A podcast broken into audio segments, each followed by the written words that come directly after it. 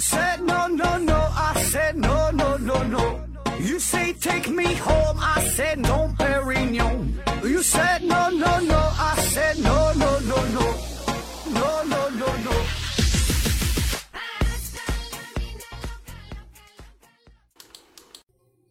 拼命探索，不计后果。欢迎您收听思考盒子。首先声明一下，今天的内容不适合十八岁以下的人群收听，这个是真事儿，不是开玩笑。即使是有家长陪同之下，也是强烈不建议收听。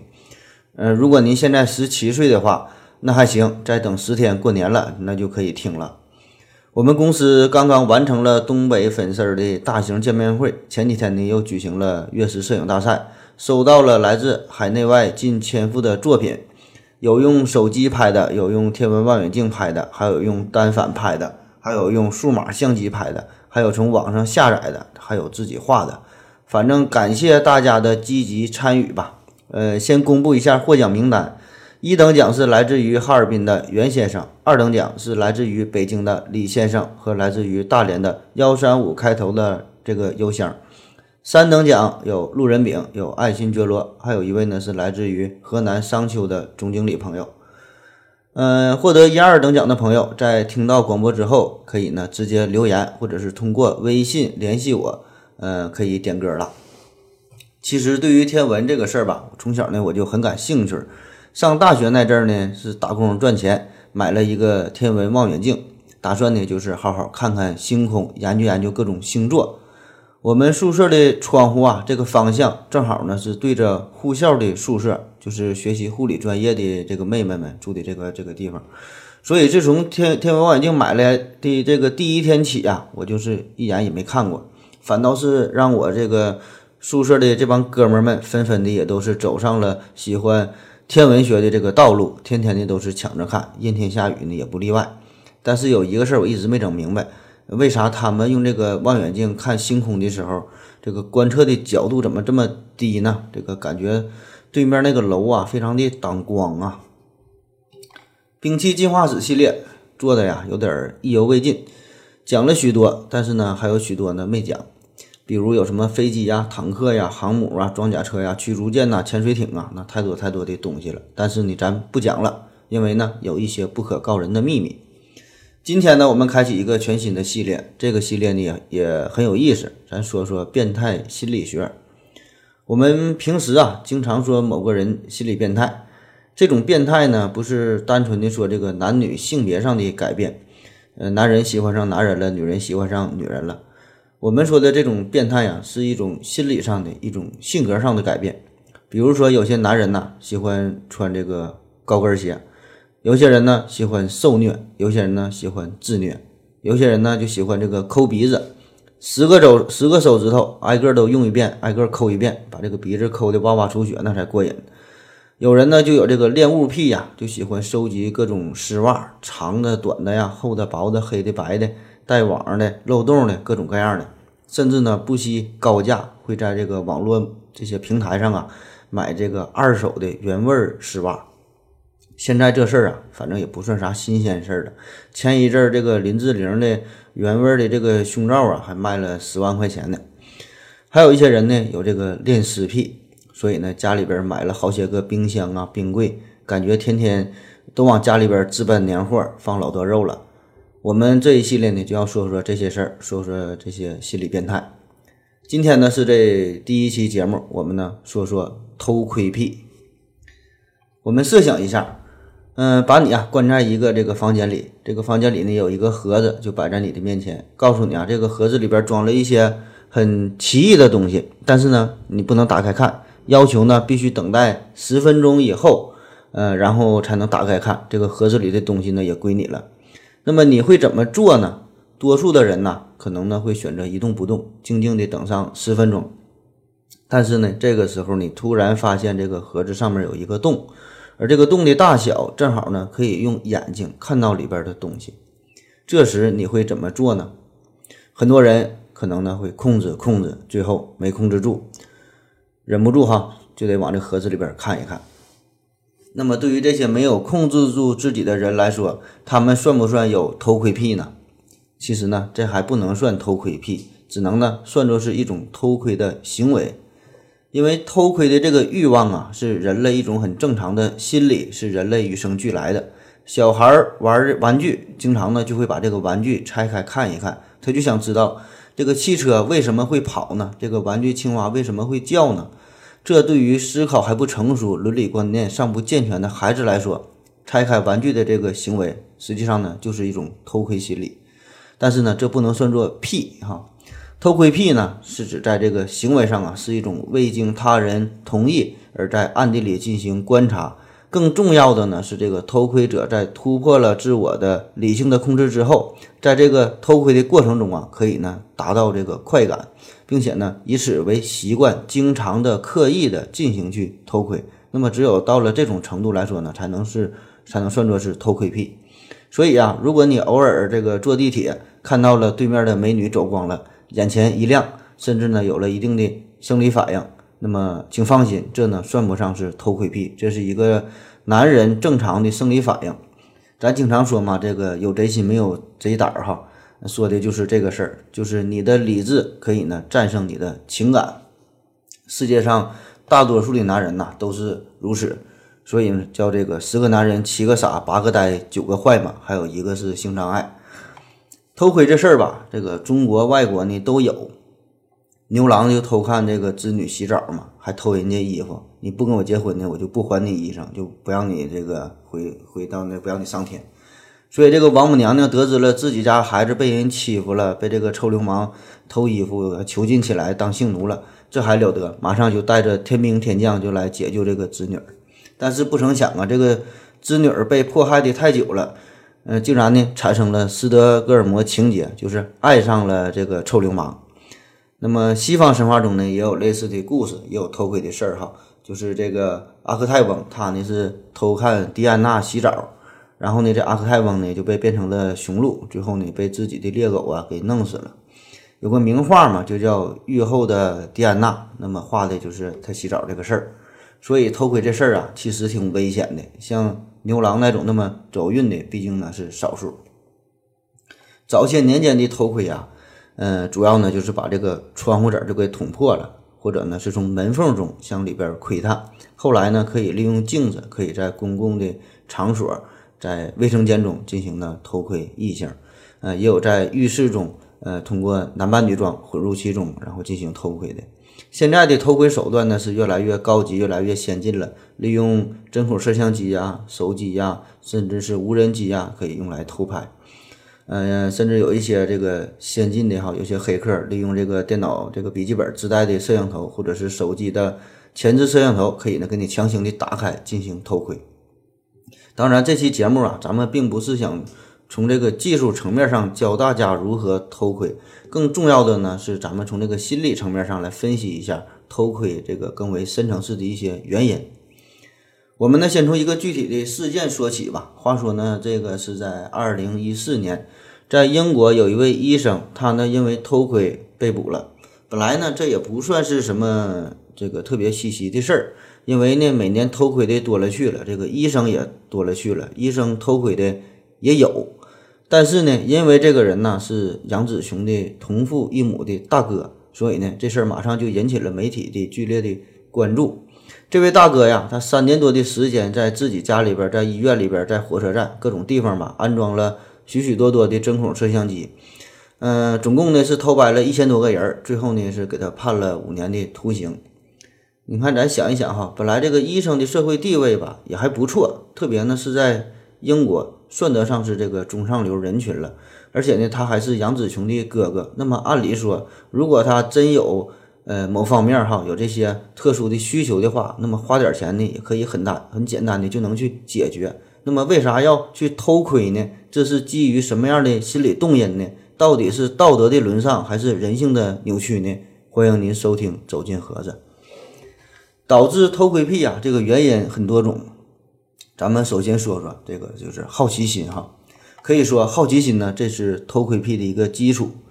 嗯，余华有个小说叫《兄弟》，这个开篇呢就写到这个李光头，他呢是偷窥女厕所这个事儿。而这个李光头他的父亲呢，也正是因为同样的这个事儿哈，就偷窥，然后呢活活的就被淹死了。这个早些年间，呃，农村的厕所吧就是这样，就比较简陋，就是两个木板儿，下边呢就是这个大粪池。那么躲在下边呢，你就可以进行偷窥。当然了，这个冬天呢，呃，相对比较好，因为它可以冻成冰嘛，能站住人。你要夏天去，那就比较危险了哈，简直就是沼泽沼泽地一样啊，你就会陷进去。这个画面太美哈，有点不敢想象。这种好奇心不只是李光头从他父亲那里边遗传来了，而是呢，我们所有的人都会从我们共同的祖先那里，同样的都会遗传下来。所以呢，不管是男是女哈，我们呢都有同样的心理，都很好奇，只是这个好奇心的大小不同，关注的点也不一样。比如说，在这个好莱坞有个影片叫《偷窥》哈，这电影名叫《偷窥》，有一位看上去非常正派的这个淑女啊，她呢用这个望望远镜就看见了对面的楼里边，呃，一对夫妻正在激战的这个镜头。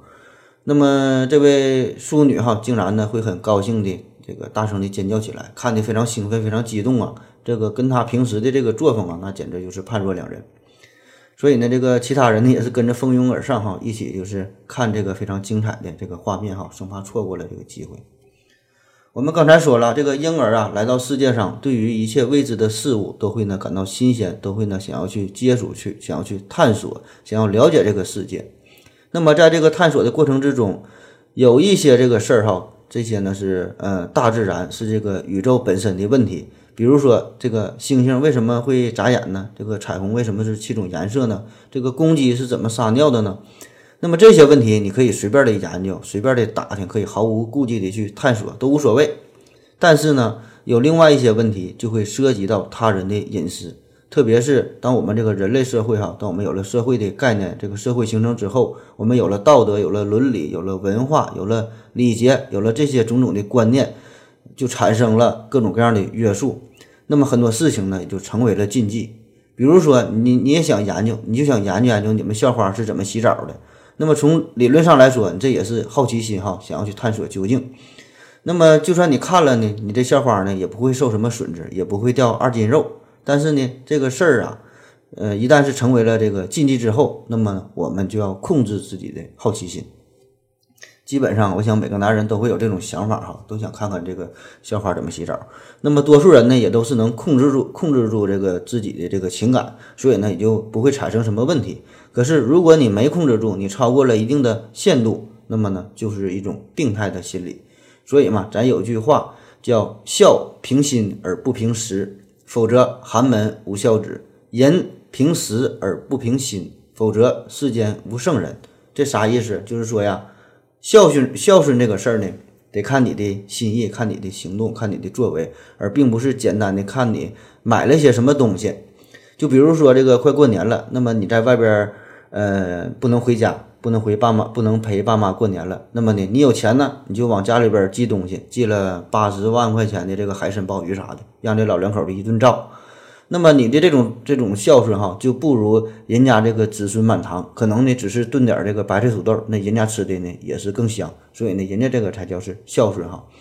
而关于淫乱这个事儿呢，必须呢得有真凭实据，叫凭实而不凭心，所以咱叫捉奸在床嘛，你得有证据才行。如果单凭你是否动了一点心思就来评判一个人的人品话，那么这个世界上那就一个好人没有了。所以啊，这个圣人也都是造出来的。这个谁都有点这个自己的小心思哈，特别是男人遇到美女之后，这个事儿呢很正常，都可以理解。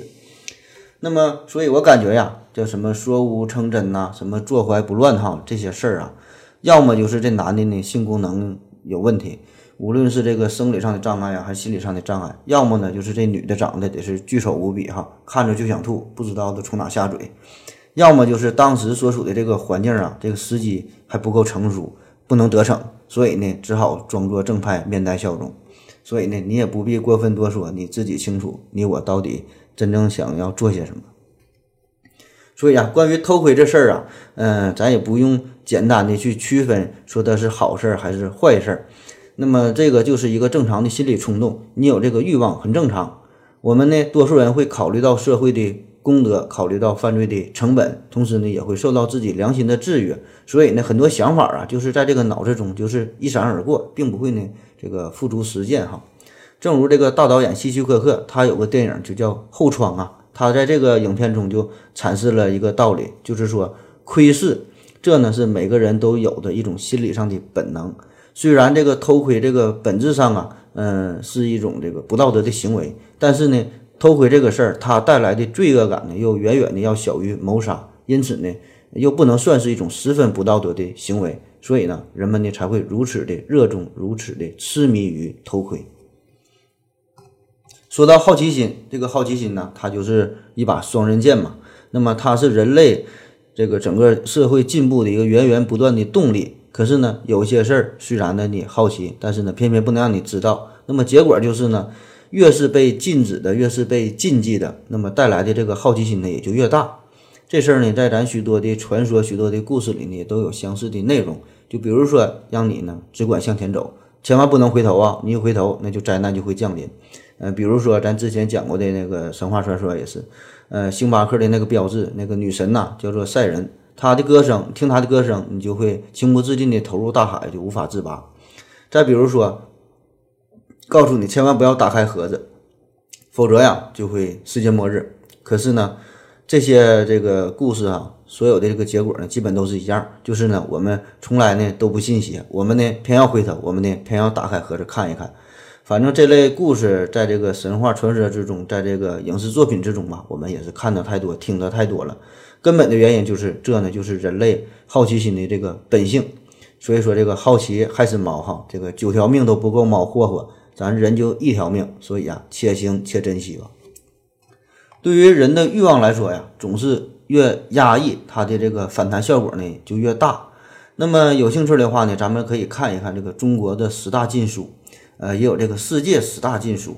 这这些所谓的禁书哈，其中一部分的原因呢，是因为政治上的原因。那么更重要的呢，更多的原因呢，大多呢是因为一些性爱的描写。那么这些书的文学价值到底高不高呢？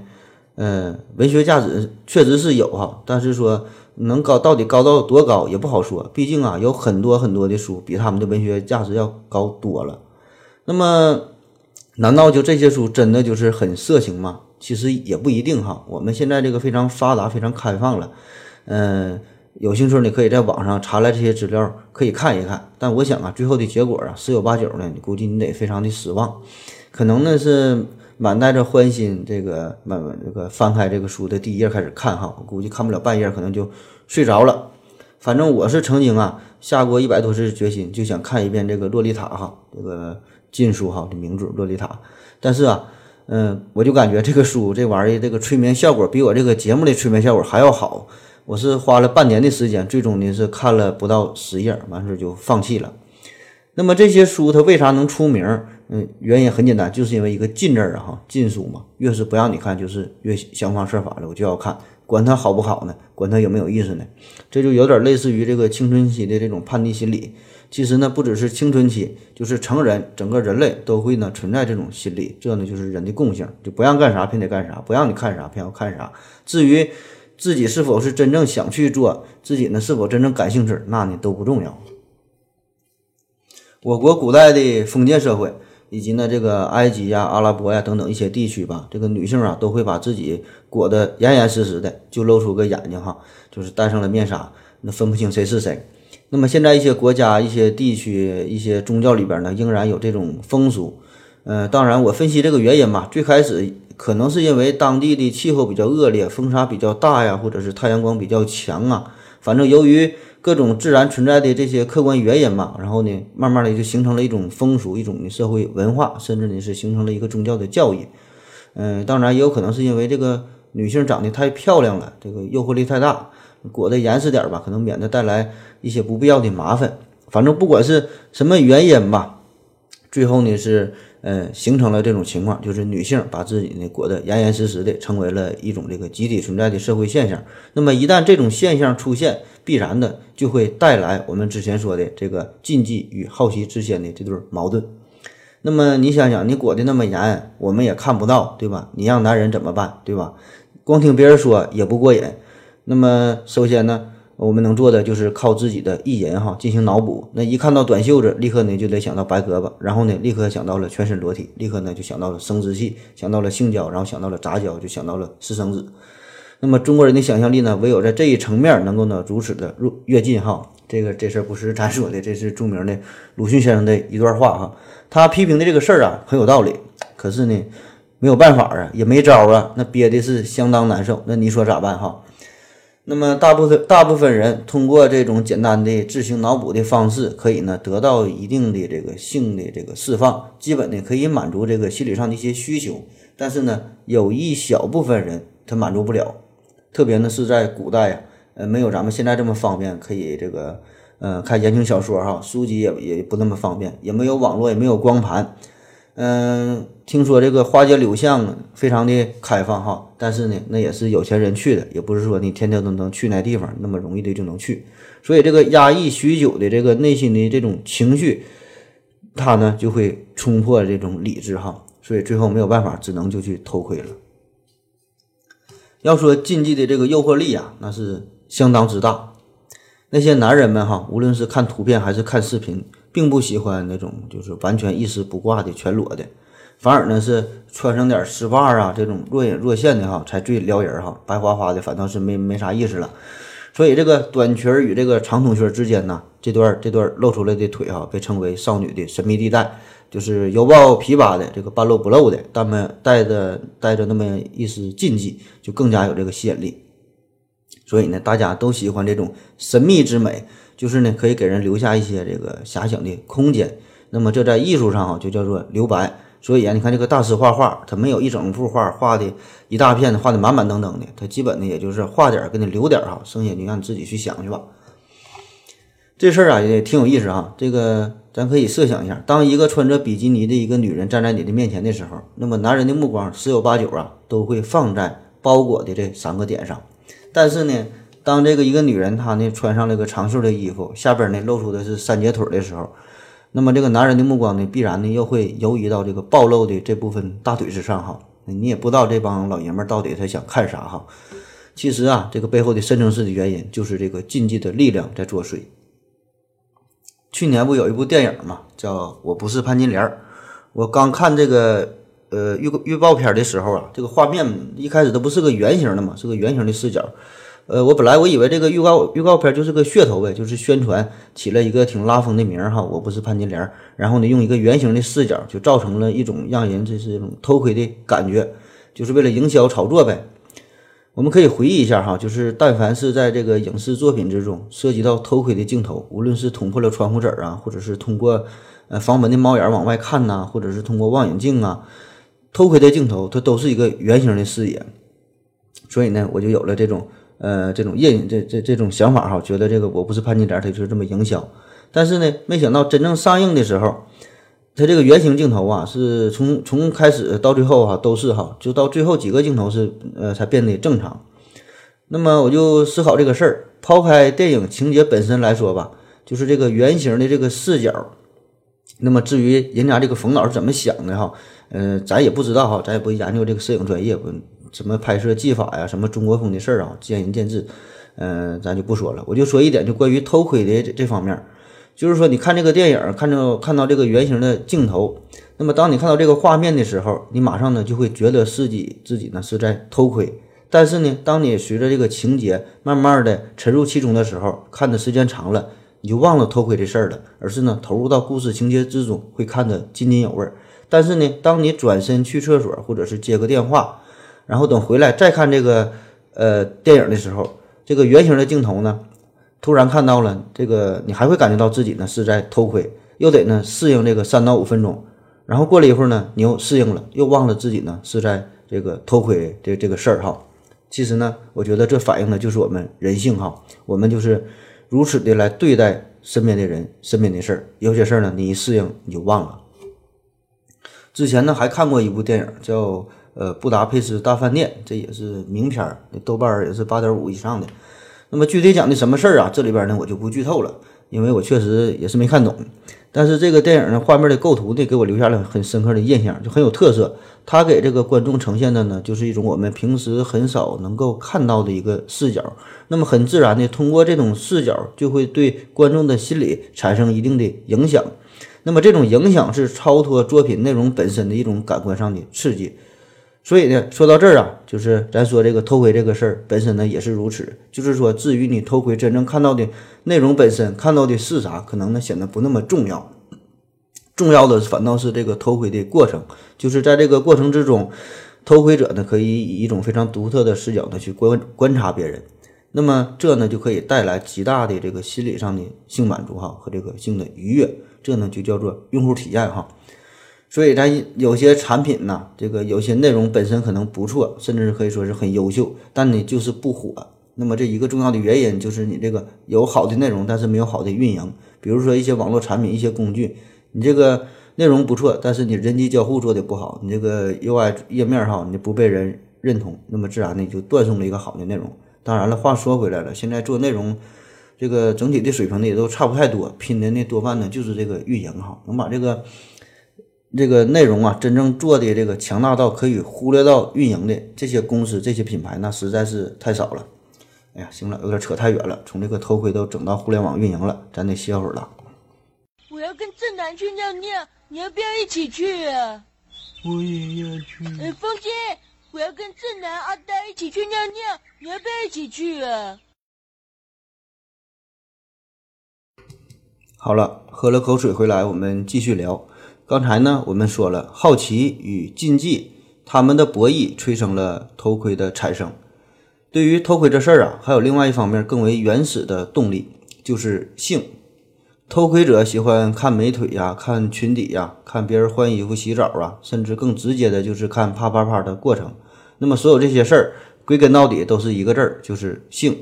正所谓呢，食色性也。从这个生物学的角度来说，吃饭、睡觉、生殖、繁衍，这呢是作为一个生物体最为基本、最为原始的需求。但是呢，人与动物有一个很大的不同，就是说吃饭这事儿呢，那可以公开，大家一起干；但是性这个事儿，必须呢得保密。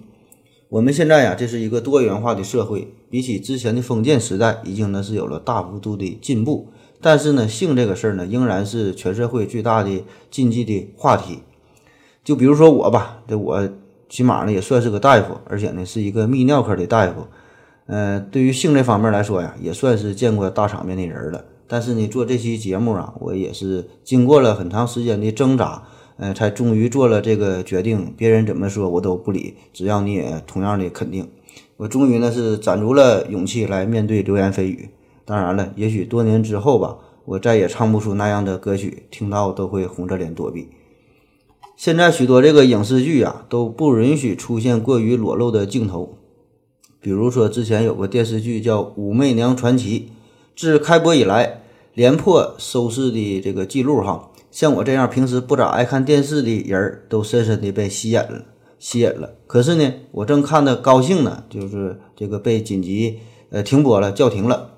湖南卫视方面回应啊，说是由于技术的原因，我也没弄明白，一个古装电视连续连续剧能有啥技术原因？你是泄露这个制造热兵器的技术了，还是说李晨不乐意了呀？你有事儿就直说呗，遮遮掩掩的，弄得洒家好不愉快。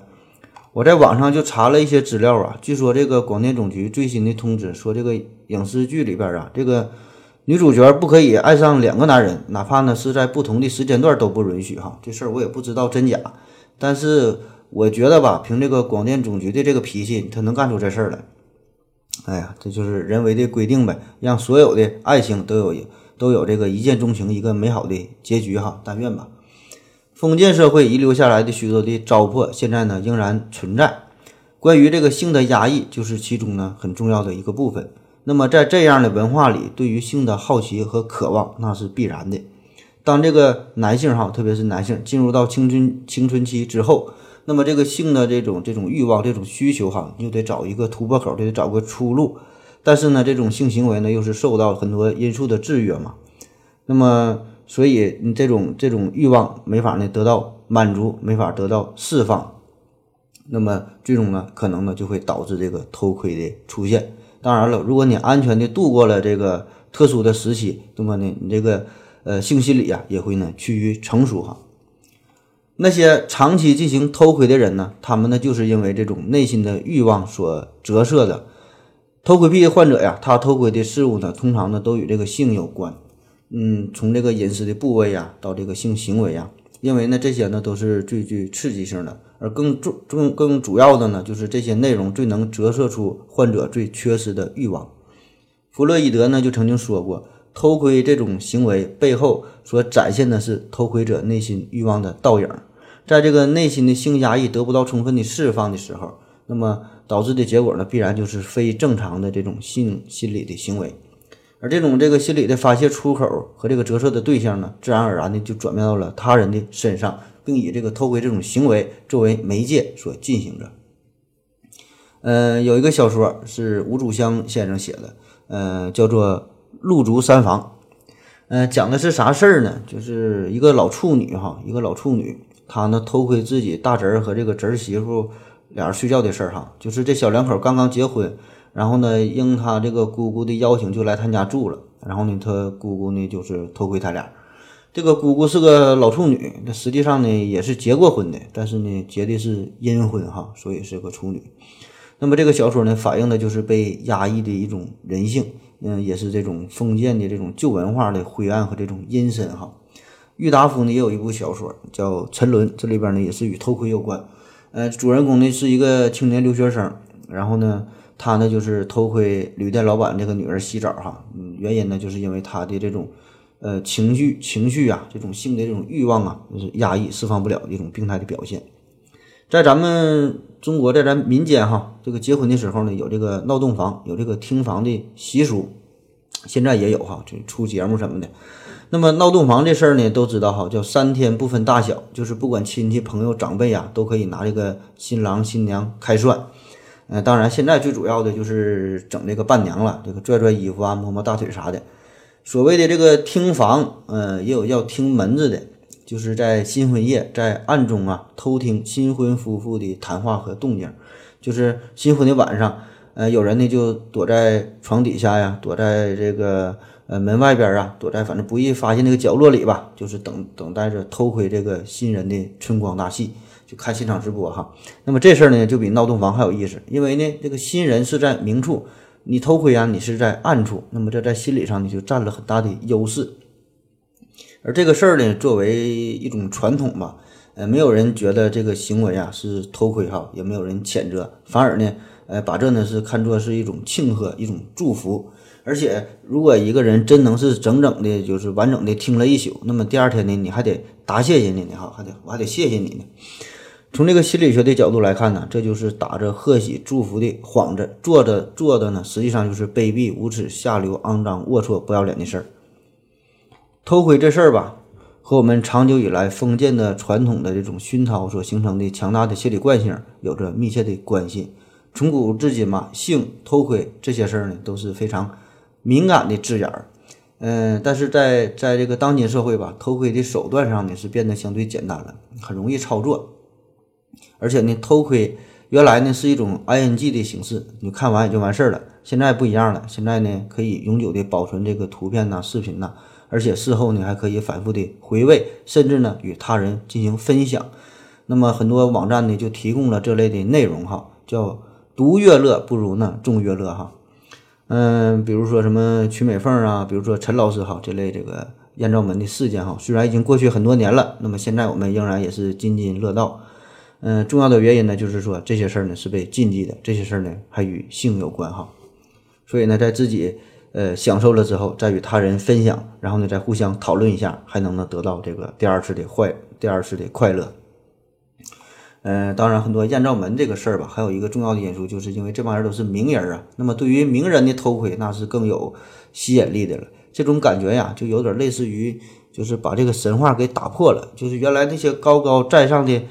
大神们哈，感觉他们都是不食人间烟火的样子。那么最后一看呢，他们也得吃饭，也得拉屎哈，也得啪啪啪，而且呢还能摆出各种各样奇怪的姿势哈，这事儿挺有意思，很好玩。所以呢，看到这些观众朋友们呢，在这个心理上呢就得到了极大的满足。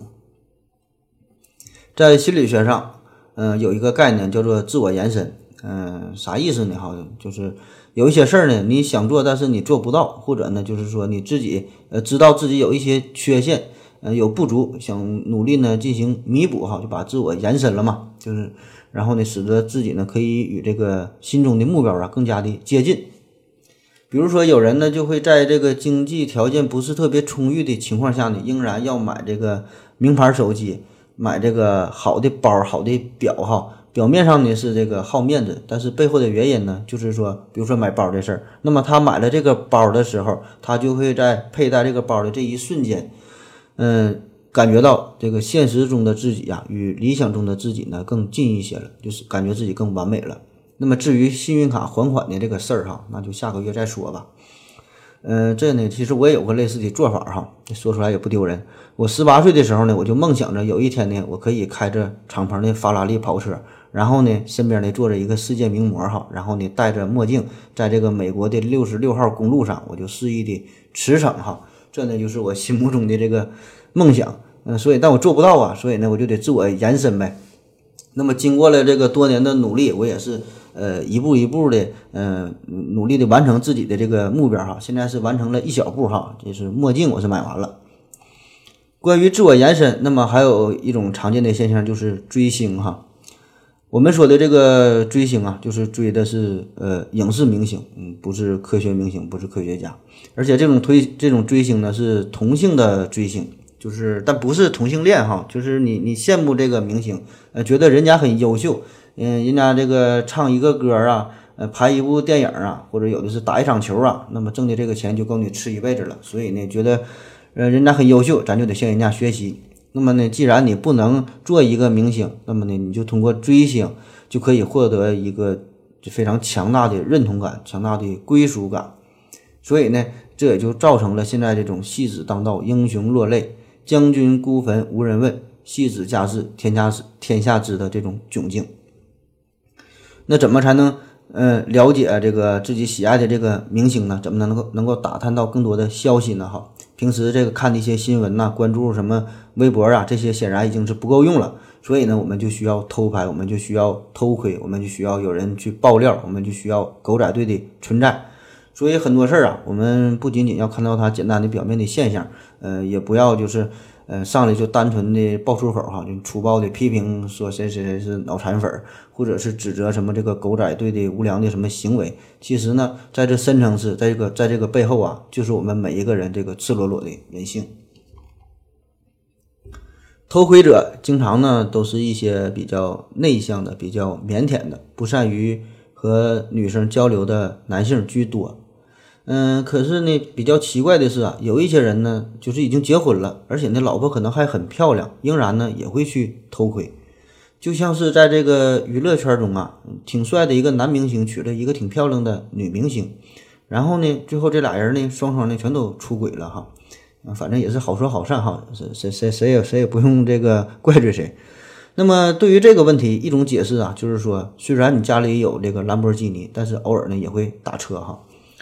那么这类问题根其实这个根本上的原因呢，就是另类的一种性满足。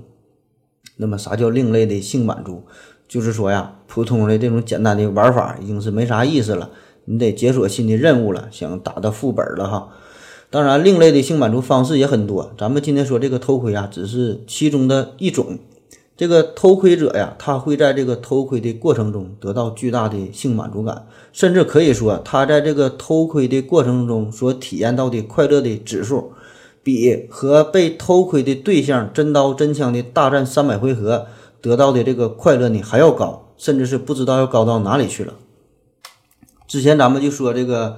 杨大哥偷窥这个事儿，杨大哥他就是已经已经是结婚生子了。但是呢，仍然呢需要不断的偷窥别人，所以很明显呢，他的这个偷窥并不是因为自己简单的这个性欲无法得到满足，因为就算是他这个妻子无法满足他，他在这个英国伦敦，那么也有很多可以提供这方面服务的这个场所，而且呢都是正规的俱乐部，所以我们可以分析哈，他显然呢是有着更高层次的追求，是一种那个性心理上的一种需要。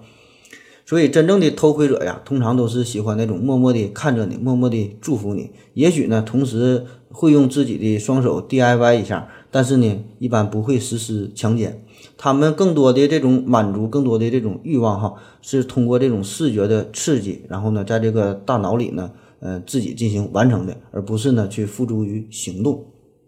这也就是由这个，呃，偷窥。进而产生的这个欲望，进而呢，呃，进行强奸这个事儿，和单纯的这种偷窥癖，这俩呢一个呃非常明显的重要的一个不同点。而且呢，这个偷窥者呀，在他看完之后呢，在心理上呢会有极大的一种困扰，就感觉深深的自责，觉得自己呢做的不对哈，可是呢就是控制不了自己个儿。那么下次呢，还是想看哈，嗯，就是喜欢这种追求冒险呐、追求刺激的刺激的这个活动。而且呢，这帮人啊，他们就是在这个现实生活中，就是面对面的这种异性的裸露，甚至各种挑逗，他都没有兴趣儿。比如说，有些人你不喜欢偷拍群体嘛？你在这个公交车上啊，在这个地铁上啊，在这个商场里啊，费老大劲儿了，照的呢也是模模糊糊的。哎，但是这帮人就是乐此不疲哈。嗯、他们呢对这种公开的、公众性的这种异性的暴露呢，却是一点兴趣没有。就比如说，你单纯就想就就为了看内裤吧。那么这事儿简单的，你可以去这个游泳池里边啊，你憋一口气儿，从这个泳池这头游到那头，那一分钟能看一百多个。嗯、如果你觉得这还不够的话呢，你可以赶上这个六七月份，你就去三亚哈，你就带点干粮往沙滩上一坐，那你看一天全是白花花的大腿，最后能把你给看吐了。那如果你说你行，你这个嫌三亚远哈，这个也贵，那你可以看一些这个体育类呀、艺术类的这种表演呐。嗯，你可以早上早点去排队买三张这个芭蕾舞的这个票哈，都是第一排，号还是挨着的。那么你就趴这地方你就看呗，或者是什么花样游泳啊、花样滑冰啊，更直接点的泳装大赛呀，哈都行。你就想看这些东西，那简直太简单了，而且呢，这些还都不违法哈，甚至在这个西方国家。某些地区盛行叫这个裸体浴场，这个日本也有嘛，什么男女混合的这个浴池哈，说都是光着的，说说说带个毛巾都罚钱，反正我也没去过，也不知道真假哈。反正在这些这个万恶的资本主义社会啊哈，还有这种这个红灯区嘛，可以进行合法的性交易，真是太万恶了哈。等我有钱了，我也一定亲自去一趟，把他们从这个水深火热之中给解救出来。总之吧，说了这么多，就是这些事儿对于偷窥者来说一点吸引力也没有，他们都不爱看，你就给他钱，他也他也不看。就是偷窥呢，必须得看那些就是本来不让看的东西，或者是说呢本来不应该看的东西。那么这个时候看那才有意思，就是你让我看，那我就不看了。所以咱有句话嘛，叫“妻不如妾，妾不如偷，偷不如偷不着”哈。就很形象了，很形象的代表了这类这个偷窥者的这种心理，就喜喜欢挑战高难度，喜欢呢把自己置身于一种这个相对危险的环境之中，这样呢才更刺激。这就和许多这个极限爱好者的这个心理啊十分相似，就是必须得经历了一定程度的危险之后，然后呢才能获得这个巨大的满足感。那么平时的一些经历，那感觉都没有意思了，生活没有趣味了。只不过呢，这这些人呢喜欢，人家喜欢的是这个体育运动，而这个偷窥者呢喜欢的是一种这个性活动哈，也是一种观察。当然呢，这些这个离奇的性活动，这个表现也是多种多样的，什么 S.M 啊，什么车震呐、马震呐，在阳台上啊，在公园里啊，在街上、在桥下、在田野中哈，总会选择一些看似无人问津又略带风险的地方。但是呢，这事儿吧，万变不离其宗，就是他们对这个正常的性活动已经没有兴趣了，只青睐于这种离奇的这种性偏好。这也是他们与这个一般的流氓啊、这个色狼的根本的区别，就是说他们不是想简单的发生性关系、产生肉体的接触，匆匆几下就完事儿了哈，追求的重点完全不一样。你看这个强奸，那他强调的呢是这个速战速决，就马上解决自我的生理这个生理上的需要，就是更倾向于人类作为动物的属性，这种相对原始的一种本能的释放。而这个偷窥，咱之前说了，偷窥它的产生就是源于一种社会文化这个道德伦理上的禁忌嘛，所以呢，它这个事儿呢，自然呢也是更多的呢是包含着这种人类不同于动物的。呃，一种区别于动物的这种社会属性，所以你看，这个强奸的办完事儿马上就走人哈，因为这个问题已经解决了。而这个偷窥呢，比如说偷拍裙底，那么看似一个简单的动作，那么呃，他偷拍的可能只是看看这内裤的颜色呀，什么纹理哈，实际上不然。这个偷窥者呢，他还会关注更多的信息，就是说被偷拍的这个人呢，他的一些社会的属性，就是你把这个人呢作为这个社会网络中的一份子来对待。而不不只是呢一个简单的发泄对象，就是除除了要偷窥他的裙底，可能呢还要看看他的脸，虽然不太漂亮呢，可能，但是呢仍然会带来这个很大的满足感，甚至呢他还希望可以那个可以窥探到被偷拍的这个人的一些更详细的信息，比如说他的一些教育背景啊，他的这个工作经历啊，的家庭住址啊等等吧，一些越多的信息能就能给他带来越多的这种快乐，越多的满足。所以这个偷窥更在意的呢是一个具体的一个活生生的人，这里边呢会夹杂着这个呃很复杂的这个情感在里边哈，这呢就是单纯的原始的性冲动所不具备的。所以，比如说，我们通过一个大数据的调查，我可以告诉这个偷窥者，在中国呢，有百分之二十九点五六的女性呢喜欢穿红色的内裤，有百分之二十二点三七的女性呢喜欢穿黑色的，有百分之六点二九的人呢喜欢穿鸡粑粑色的内裤。那么，知道了这些数据，你通过简单的计算，那么理论上呢，你就已经掌握了数以亿计的异性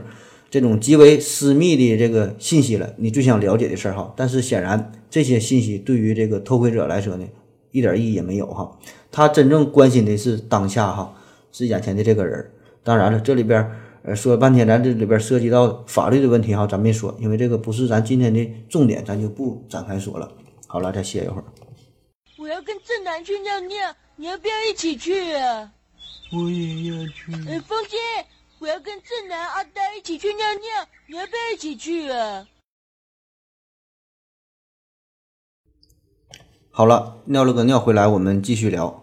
与偷窥有关的另外一个重要的原因就是幼年时期的教育和经历。这事儿啊分两方面，一个呢是集体性教育的缺失，因为啊，嗯，性教育这个事儿吧，那大伙儿呢小时候都不知道，都想要学习嘛，但是呢又没有正规的渠道，那怎么办？只能呢偷偷摸摸的学。反正啊，我个人的经历是从小学到初中到高中，一讲到生理卫生课，一讲到这个重要的环节。就全都略过了，全都靠自学，所以在这个自学的道路上，难免呢就会有一些学生这个走火入魔了，开始偏科了。那我们现在呀，就有一个比较奇怪，但是呢又很普遍的现象，就是这个性知识的普及呢，靠这个日本的小电影和动漫；医疗卫生这个知识的普及呢，靠这个午夜的电台；科普知识的普及呢，要靠一名泌尿外科医生。那你说这事儿奇怪不奇怪？所以啊，在这里借这个机会，我也要隆重的感谢一下。苍井空、武藤兰、饭岛爱、波多野结衣、小泽玛利亚等等等等吧，还有许许多多老师、许许多多的前辈，呃，有很多呢也是叫不上来名字哈，嗯，但是是这些老师，是你们教会了我们许多做人的道理。前几天呢，这个呃看微博嘛，这个苍老师发微博说是快要结婚了，我感触很多呀，可以说真是看着他的电影长大的，所以呢，我也是特意的发了一条新浪微博。呃，对了，有兴趣的也可以加我这个新浪微博的好友，就搜索“思考盒子”的汉字就行。我这个微博啊，原文是这么写的：晨观微博，得知苍老师将婚，心绪颇为不宁。自年幼之时，观苍井电影久矣，实为性启蒙之大家。反观我国教育之匮乏，医疗教育凭午夜电台，青春启蒙靠岛国小片儿，随人之过。食色性也，此等纯洁高尚之事，实为物种之本性繁衍之必须。岂是压抑避讳，即可一劳永逸乎？苍井空身材之曼妙，面容之玲珑，胸怀之坦荡，精神之高尚，实乃女中豪杰，优中之翘楚。默默地祝福你美满幸福。十五季的简单快乐，是我人生最美好的回忆。当然了，反正不管怎么样吧。后来大家就是稀里糊涂的，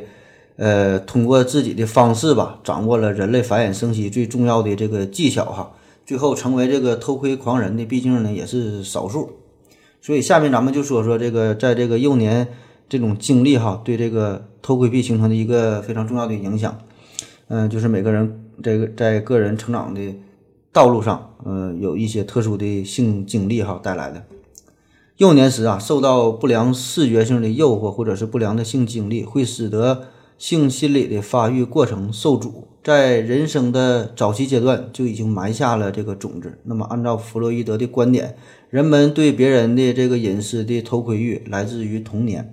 儿童呢，可以通过窥探父母的隐私呢，来了解自身的来历。这呢，是一种成长过程中的一个正常的呃欲望的一个表达。那么，如果一个人在这个童年时期破解了父母全部这种情感的隐私这个秘密哈，那么从理论上来讲，这个孩子长大之后呢，将不会过分的热衷于别人的隐私，只有那些在这个儿童期窥探这个欲望没有得到满足的人，那么在这个成年之后才会疯狂地窥探别人的隐私。嗯，有极少数人就是通过窥探别人隐私的过程来满足这种扭曲的、变态的、原始的欲望，就是形成这种变态的人格，就变成了这个偷窥癖。对于弗洛伊德的这种观点吧，嗯，也是很难证实或者是很难证伪。呃，至于是否是真正的科学，在这个学界内部啊，也是存在着一定的争议。咱也不用这个过分的去解读，过分的去讨论，就了解一下这个观点就可以。反正说一个我个人的经历吧。那个作为一名资深的心理咨心理咨询师哈，我我是心理咨询师。那么我呢接触过这样一个病例，就是一个小男孩啊，大概有十一二岁，他呢有一个姐姐，他姐呢姐姐是二十出头。这个孩子呢也不是那种特别调皮捣蛋的孩子，学习成绩呢也还可以。但是最近呢，他就频繁的出现偷窥他姐姐洗澡的这种情况，不管他这个父母啊怎么教育、怎么批评哈，都不好使，总是扒着门缝往里边看。我估计啊，就是那种老式的住宅，这个门窗关的也不是特别严。那你可能会说，你把这个门窗关的严点，不就看不着了吗？不就没没事儿了吗？这个问题也没有这么简单，因为这个是一个儿童心理的问题。就是重点是你虽然你把这个门窗关紧了，他不看他姐姐了，但是他会偷窥别人啊，那么问题不就更加严重了吗？那么经过了这个深入的了解之后，这个问题的根源。就在于这个小孩啊，在不久之前就是和小朋友玩捉迷藏，然后呢，偶尔就是冲进了邻居家的卫生间，正好呢看见这个邻居家的阿姨啊正在洗澡。因为这个阿姨觉得这个小孩嘛也不太大，也也不是故意的，也就无所谓了，哈，没在意。但是呢，这个对于这个小孩来说，这个眼前的这个画面却是久久难忘。呃，也正是因为这个偶然的经历，就是催生了他后来的这个偷窥的举动。所以呢，现在就有一些妈妈们哈，就觉得自己小孩还很小，可能就是三四岁、四五岁，还没上学呢，呃，就带着这个小男孩去女澡堂洗澡。那么对于孩子的成长来说呀，呃，这个对于这个性性性心理的发展，这些都是极为不利的，会带来很多负面的影响。因为这个小孩基本在三岁之后呢，就已经有了性意识哈。你可能会觉得三岁就有性意识，三岁的事儿我都他妈不记住了，哪有什么性意识？其实呢。不是这回事儿，这种性意识啊，并不是说的你非得知道，呃，非得了解什么男女身体的构造的不同哈，这个生殖器上的性状的什么不同哈，或者是说男女男女结合呀什么这些事儿，而是说呀，这种性意识呢，就是这个小孩他已经察觉到了男人和女人不一样哈，有一定的区别，我们不一样哈，具体是啥不一样说不好，反正不一样。那么一旦有了这种区分。男女不同的这种认知，那么这个时候呢，就要开始进行这个呃正确的引导了。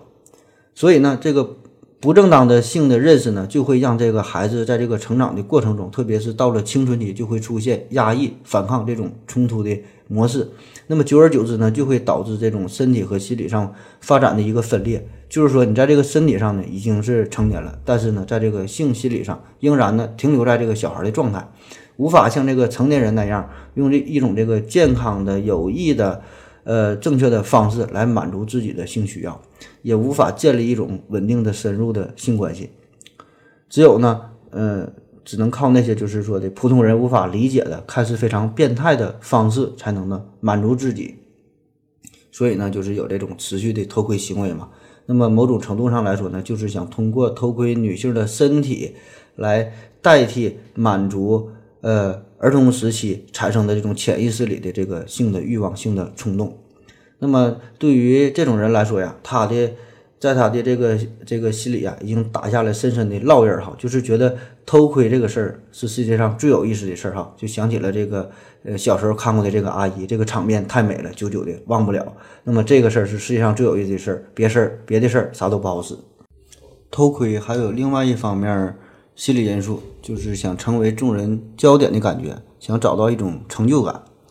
您可能会觉得偷窥这事儿不就是自己一个人在暗中观察吗？怎么可能会成为众人的焦点呢？每个人的生活啊，都是在呃一个群体之中，他呢总会或多或少的需要通过不同的方式来体现自己在这个群体中的地位，这样呢才能满足被这个群体其他人所关注的这种需要。就比如说，在一个班级里边，那么学习成绩好的学生就可以通过优异的成绩来获得别人的认可，学习差的同学呢就得通过一些小动作呀、一些调皮捣蛋啊来获得同学们的关注，总得想办法找这个存在感嘛。就比如说我吧，我现在就是两个微信群的群主，我呢就非常的自豪，具有存在感。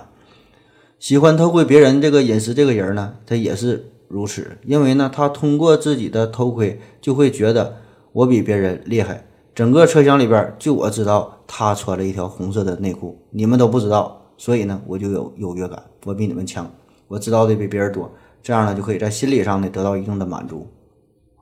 更进一步呢，呢就是把自己的自己的这个偷窥的成果啊，与他人进行分享，分享那是能带来快乐的。这个偷窥者除了反复自己玩味自己这个看到的这些作品哈，还会呢与这些窥友们进行交流，互相讨论这个偷拍的心得呀、体会呀、一些技巧啊。特别是当别人对你的这个高质量的作品赞不绝口的时候，心里呢马上就会充满浓浓的满足感，因为呢你得到了别人的认同嘛，你就成为了别人的焦点嘛，你做到你做到了别人做不到的事儿，所以呢你就你就会觉得你还创造了价值哈，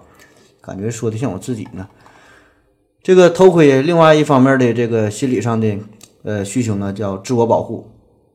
按照这个马斯洛的需求，这个层次。呃，分五个层次嘛。那么人活在这个世界上，这个最基本的就是生理的需求，得有水，得有空气，得有食物，得有性哈。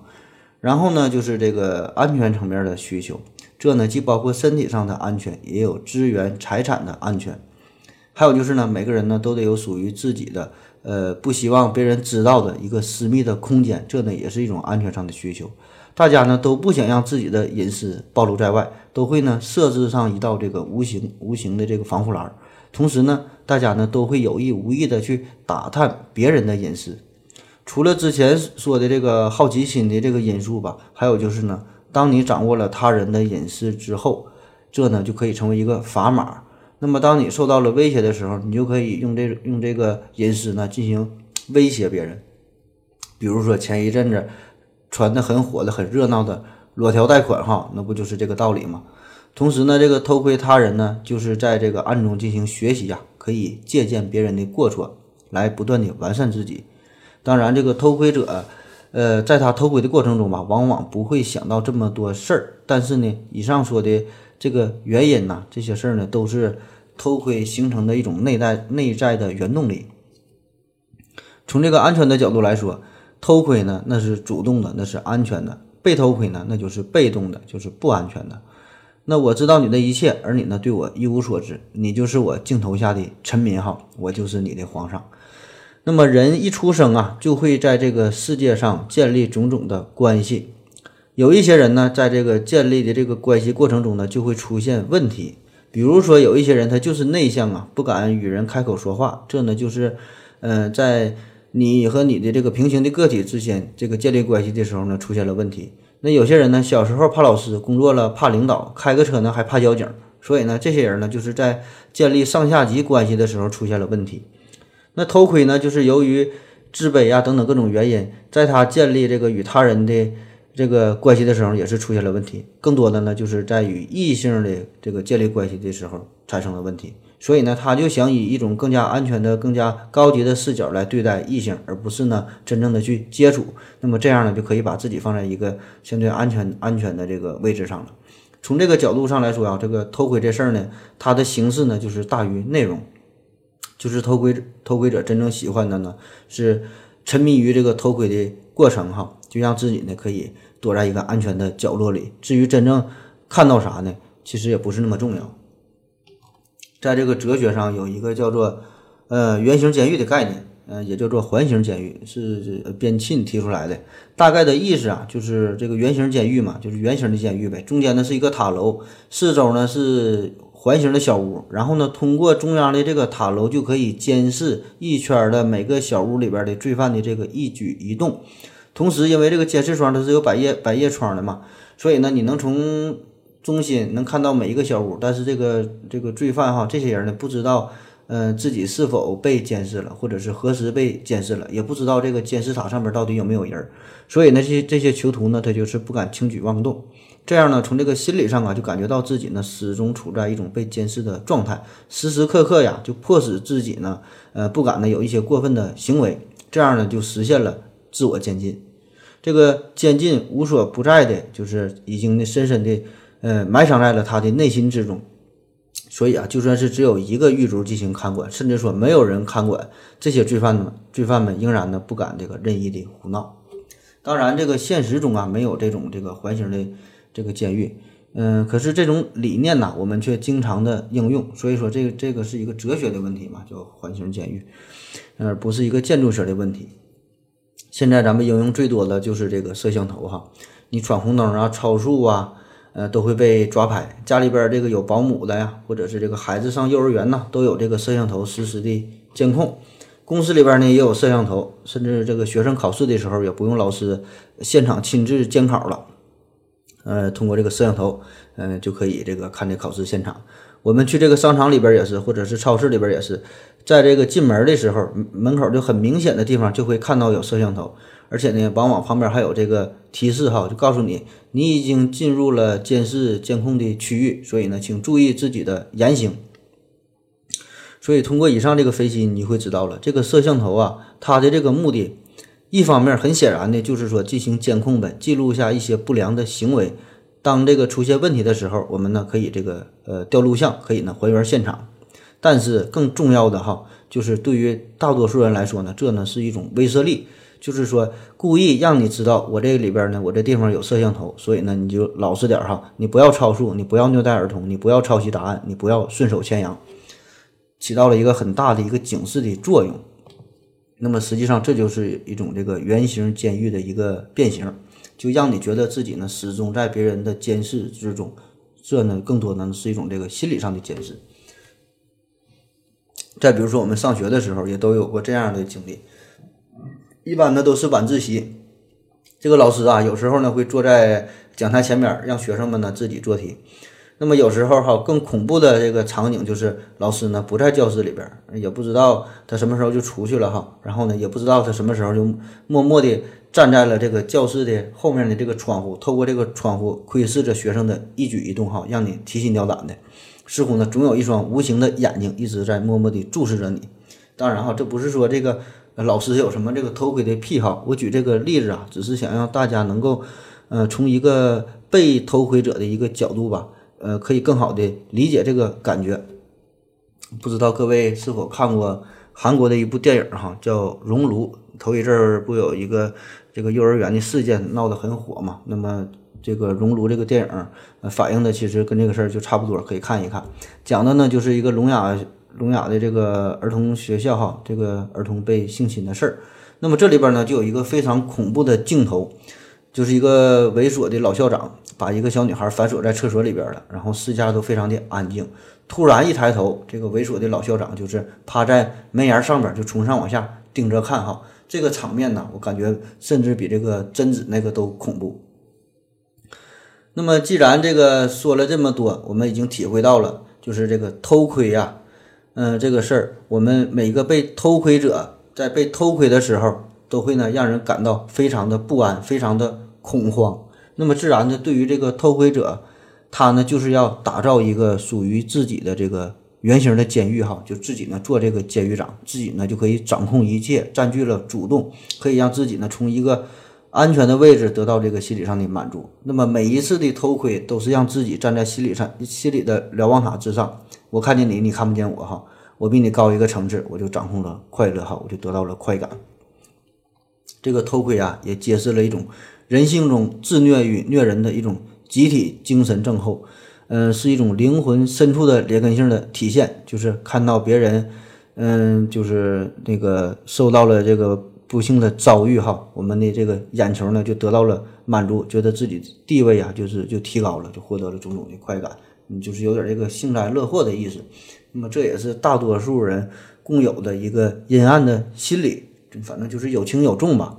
用这个弗洛伊德的话来说，就是所有这些异常的这些表现呢，都是因为你正常的这个表现无法得到满足带来的结果。说到偷窥，其实呢，我们现在呀就处在一个集体偷窥的时代。所谓的集体偷窥，就是我们大家呢都是观众，我们都在偷窥，我们都在看别人，同时呢，我们也是演员，我们呢就是嗯都是被偷窥者哈。现在很多的这个偷窥结果呢也是公开化、大众化，媒体们呐、商家们呐也是非常热烈的追逐这些可以激起和满足人们欲望的这些东西，因为这个欲望被禁止是禁止不了的嘛，反而呢会在这个意识的压抑之下嘛，变本加厉的表达出来。所以呢，我们就需要找一个集体的这个宣泄的出口。嗯，就比如这些商家嘛，为了吸引顾客嘛，就就就会呃找一些穿着非常暴露的呀、非常性感的这些模特哈，和自己的商品站在一起。这在车展上也不算啥新鲜事儿了。嗯，各种仰拍哈，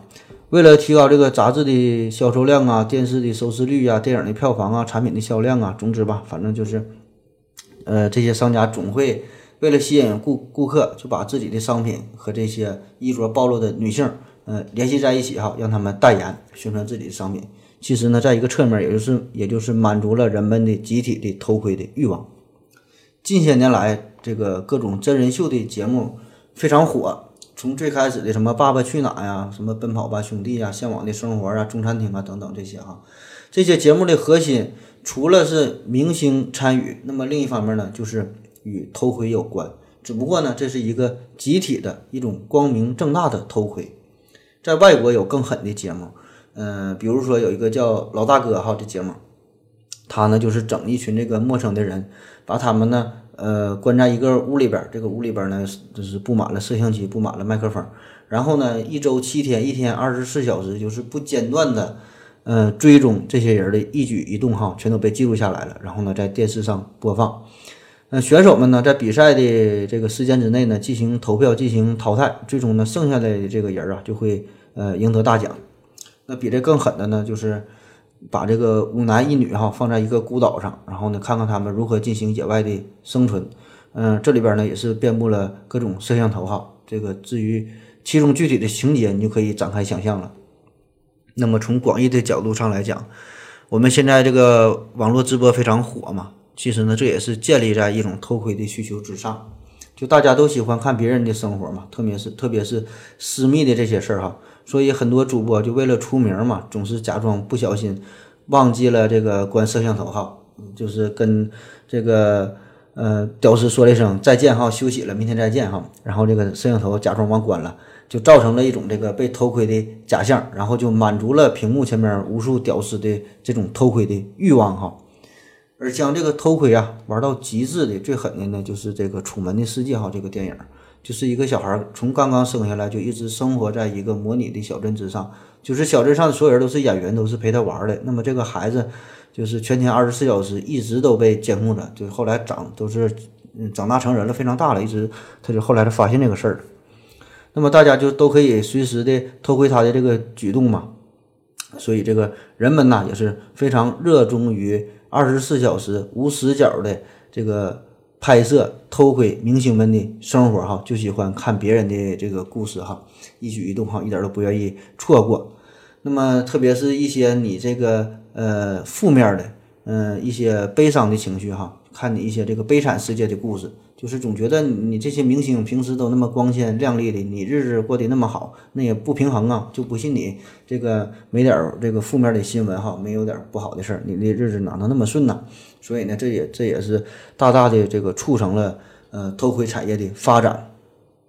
所以咱们现在哈，什么一场又一场的这个艳照门风风波呀，娱乐圈里边哈各种事儿哈，分久必合，合久必分呐，这各种闹剧哈，这个不停的上演。这些集体偷窥的视觉盛宴和狂欢，折射出的呢，就是咱们这个社会偷窥心理的一种集体的膨胀和宣泄。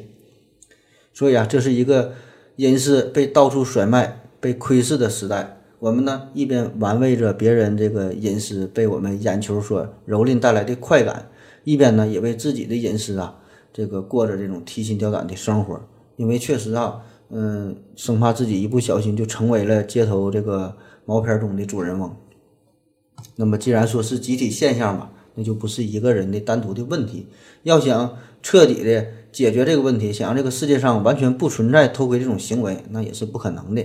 所以呢，嗯，我们心中呢，如果一闪呢有了这些想法呢，偶尔的看看了一些什么哈，也不必过分的自责，因为多数情况下呢，我们能用这个社会的公德呀，用自己的良心呢来约束自己，能够做到基本不缺德，能够做到绝对不犯法，那就足够了。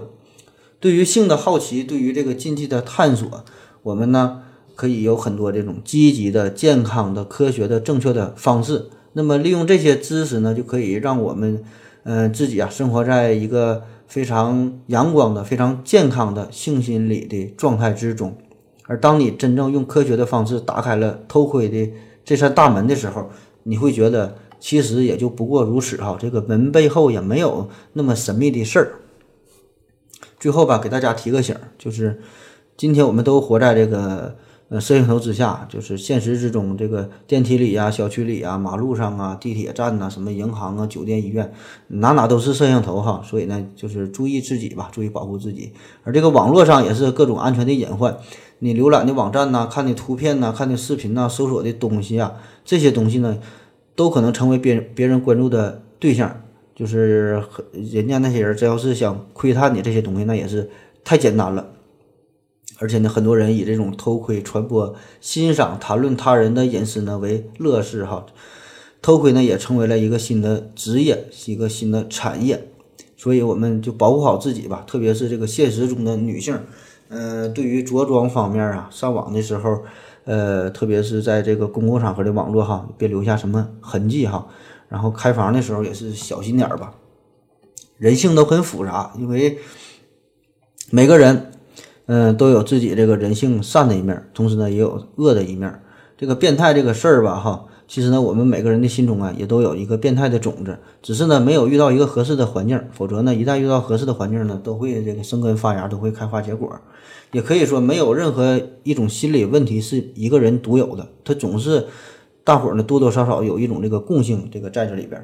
每个人呢也都是都有属于自己的秘密，都有自己的这个私人的空间。那么很多的时候啊，知道的太多呢，知道太多也并不是什么好事儿。有很多这个事情的真相啊，也没有你想的那么美好。所以呢，就彼此留下一点空间是最好的。铁凝有一部小说哈，叫《对面》，呃，讲的呢也是偷窥的事儿。这个女主人公就是最后得知自己被偷窥了，然后不幸就猝死了。嗯，反正无论是男人还是女人嘛，就是大伙儿都有隐私嘛。如果把这个任何一个人所有的这些这些隐私都暴露在阳光之下的话，那么每个人呢也都不完美，甚至说每个人都难以接受哈。但这呢正是这个生活的真相，特别是对于这个爱情这个问题来说，彼此呢留下一点空间，可以更加的美好，可以更加的轻松。所以啊，咱就说叫非礼勿视，非礼勿听，非礼勿言，非礼勿动哈。就是说，我们允许生活中有很多的。不美好，因为这毕竟这就是生活的真相嘛。更何况这个世间呢有太多太多的美好，我们还没去一一的发掘呢。所以呢，也不必执着于这些不美好哈，不必呢特别在意这些阴暗面儿。那当然，如果你一不小心窥视到了一些丑陋的真相，你也要勇敢的去接受。所以咱叫世界呃世界上只有一种英雄主义嘛，就是看清了生活的真相之后，仍然的热爱生活。呃，节目的最后哈，说说关于偷窥的治疗吧。其实这个治疗这事儿呢，对于轻中重不同的情况，治疗的方法呢也不一样。轻度者吧，就是一旦有了产生了这种偷窥的想法呢，你马上就是找点正事儿去做，可以去踢球啊、玩游戏啊、看看电视啊、跑跑步啊，反正呢就是马上就是中断这个想法，不能继续下去啊。怪不得这个回到二零四九的刘院长总是大半夜的跑步，我好像突然知道了什么。对于中度的患者呢，嗯，最好呢就是寻求医生的帮忙了，什么认知疗法啊、行为治疗啊、药物治疗啊、心理升华等等吧，你就听大夫的就完事儿了。那对于重度患者，嗯，也没事儿哈，你可以找警察帮忙治疗啊。行了，今天的节目就是这样。你站在桥上看风景，看风景的人在楼上看你。明月装饰了你的窗子，你装饰了别人的梦。谢谢大家，再见。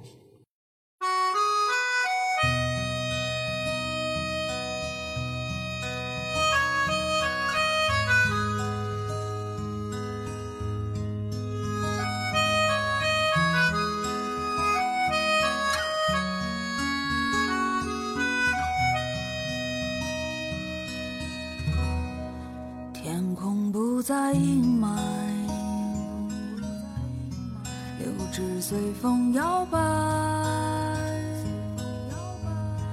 我站在树下发呆，粉红色的云彩，头轻轻的一抬，望见你的风采。拂流苏的裙摆，上挂着粉黛，微微的笑像小孩，站在你家门外，轻轻地把门敲开。害羞的低下脑袋，让